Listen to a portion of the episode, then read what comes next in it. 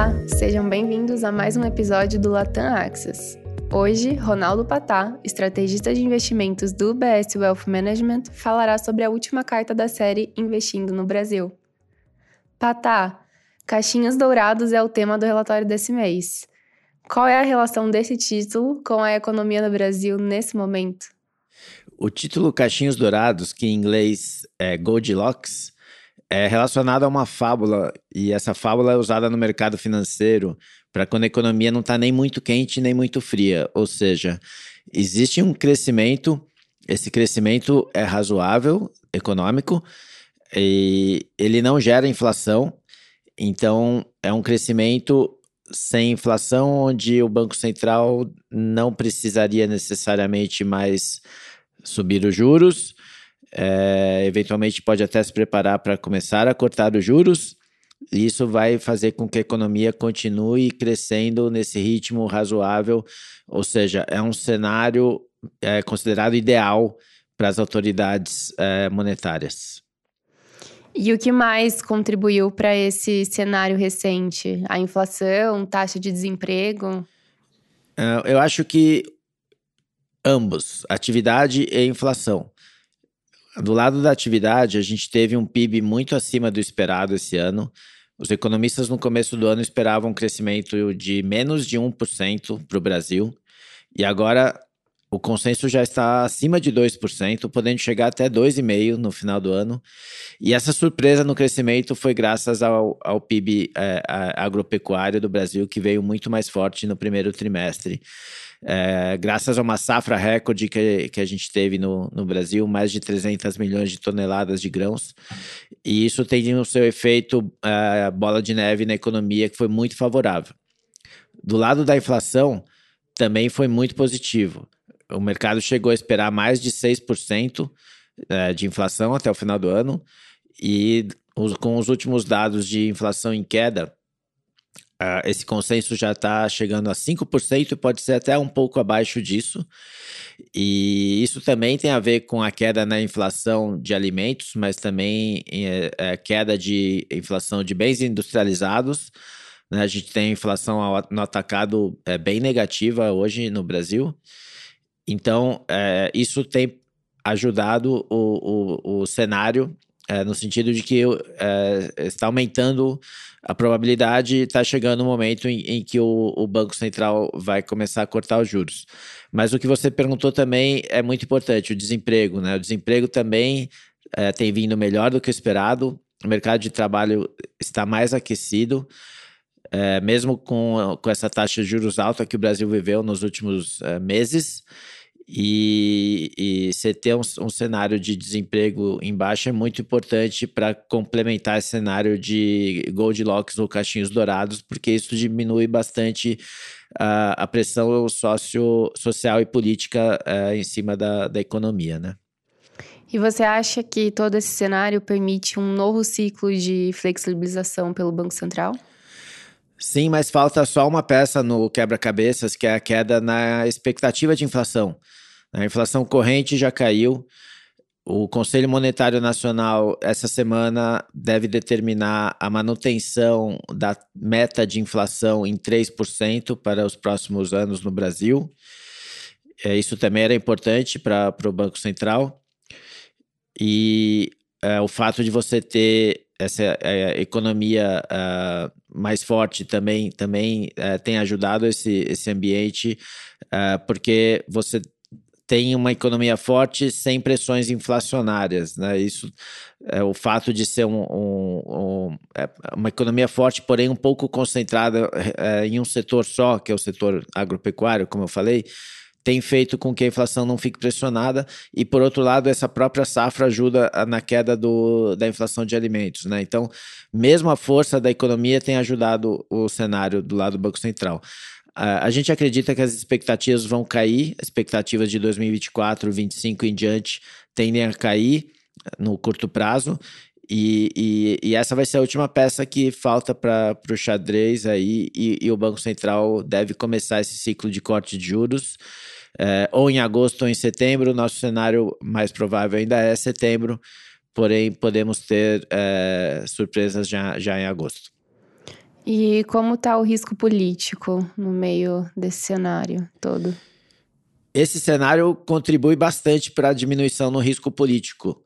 Né? Quando você tem a economia andando bem, principalmente andando bem, com inflação baixa e Banco Central cortando juros, o risco político tende a cair bastante, porque isso diminui o risco de medidas populistas, tanto pelo governo quanto pelo Congresso, e você cria um ambiente para um, o debate mais é, concentrado nas reformas é, que estão já, já estão rodando no Congresso. Então, é, é, ao invés de ter que se preocupar com medidas extraordinárias para incentivar o crescimento econômico ou para cortar, uh, diminuir a inflação, que foi o caso do ano passado, né? no ano passado o governo teve que é, aprovar medidas de cortes de impostos extraordinários, por exemplo, para tentar conter a inflação que estava muito alta, e isso ocupa muito a agenda do Congresso, tem muitos debates é, até chegar a um consenso e etc. É, dessa vez, é, com a economia andando bem, o Congresso pode se debruçar sobre as reformas que já estão lá, que é, são o marco fiscal e a reforma tributária. E, e com isso, esse ambiente olhando para frente é muito melhor para a política do que é, um ambiente de, de apagar incêndio, né, digamos assim. Então, é, eu acredito que nos próximos meses a gente vai ter um debate saudável político no Congresso e, e as reformas têm boas chances de serem aprovadas, né? Não só o marco fiscal, como a reforma tributária. Bom, então tem bastante coisa acontecendo agora no Brasil. Mas e o cenário global? O que você tem para destacar recentemente? O destaque é a economia americana, que também está num cenário quase Goldilocks, ou, é, ou pode-se dizer que é também, porque é, lá também tem crescimento e a inflação tem, tem caído bastante. A inflação nos Estados Unidos chegou a 9% há um ano atrás, agora ela já está na faixa de 4%. É, ainda não é uh, o ideal, né? a meta de, de, inflação nos Estados Unidos é 2%, ainda, então ainda falta mais 2% de queda para chegar lá mas é, o que importa mais para os mercados é a tendência, né? E mais do que o patamar. O Banco Central já subiu juros em 5% e agora deu uma pausa. Ele deve voltar a subir mais uma ou duas vezes antes do final do ano, mas isso não causou uma recessão. Né? O mercado de trabalho americano também está aquecido, a taxa de desemprego está muito próxima das mínimas, e agora você tem ainda o fenômeno da inteligência artificial que tem mudado bastante a, a perspectiva de, de crescimento das grandes empresas de tecnologia, mas que vai afetar a economia uh, americana e, e, global como um todo. Isso tem deixado os investidores bastante animados. Então, é, o cenário nos Estados Unidos tem sido também melhor do que o esperado para esse ano. E como tudo isso reflete na alocação de ativos? Na última carta, eu lembro que foi a vez de aumentar o risco depois de um tempo, né? Continua assim? Sim, é manter esse aumento de risco e até dar um passo adiante, né? em alguns casos. A gente é, ficou muito feliz de ter aumentado o risco é, no mês passado, porque os preços dos ativos todos valorizaram nesses últimos, nessas últimas semanas. E a gente acredita na continuidade dessa tendência uh, positiva para os próximos meses, porque essa conjugação de, de cenário global positivo com cenário local positivo tende a aumentar o apetite a risco dos investidores e levar a preços ainda melhores na grande maioria dos ativos. Então, as, as classes de ativos que a gente é, prefere são títulos indexados à inflação e fundos imobiliários, por exemplo, são duas que a gente vê ainda uh, bastante espaço de apreciação de preços. Então, a gente está inclusive aumentando uh, o prazo recomendado de vencimento dos títulos indexados à inflação de 2032 para 2035, 50% em cada. E os títulos pré-fixados também a gente aumentou o vencimento de julho de 2025 para janeiro de 2026. E os ativos atrelados à inflação? Sim, é, é, é esse que eu comentei, é, que a gente está alongando o prazo, e eles continuam como mais preferidos. A gente acredita que o, o, as NTNBs, por exemplo, que negociam a IPCA hoje, a IPCA mais 5,40, elas tendem a negociar a, algo como IPCA mais 5 até o final do, do ano ou, ou, até abaixo disso, dependendo de como as reformas forem aprovadas. Faz sentido. E qual o cenário para as ações, Patá? A Bolsa também se, se beneficia desse cenário. É, quando a taxa de juros começar a cair, obviamente que melhora mais ainda, porque as empresas é, vão ter um custo de dívida menor e também a, é, o, a atração da renda fixa aos poucos vai diminuindo para os investidores, e isso pode atrair dinheiro para a Bolsa novamente. É, e, e, a, e, as ações no Brasil elas estão negociadas ainda num preço muito baixo em relação ao passado. O PL da Bolsa mesmo, a média nos últimos 10 anos é 10,50. Hoje ela está ainda em torno de. O, preço sobre o lucro ainda está em torno de 8. É, existe um potencial de valorização da bolsa até o final do ano, que a gente estima mais ou menos em torno de duas vezes o que vai é, valorizar a renda fixa sem risco.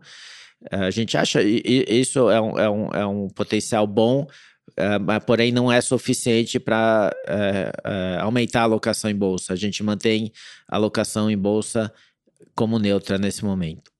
E a reforma do imposto de renda pode impactar esse cenário? Também pode impactar é, o resultado das empresas, né, dependendo do que for aprovado de, de imposto de renda.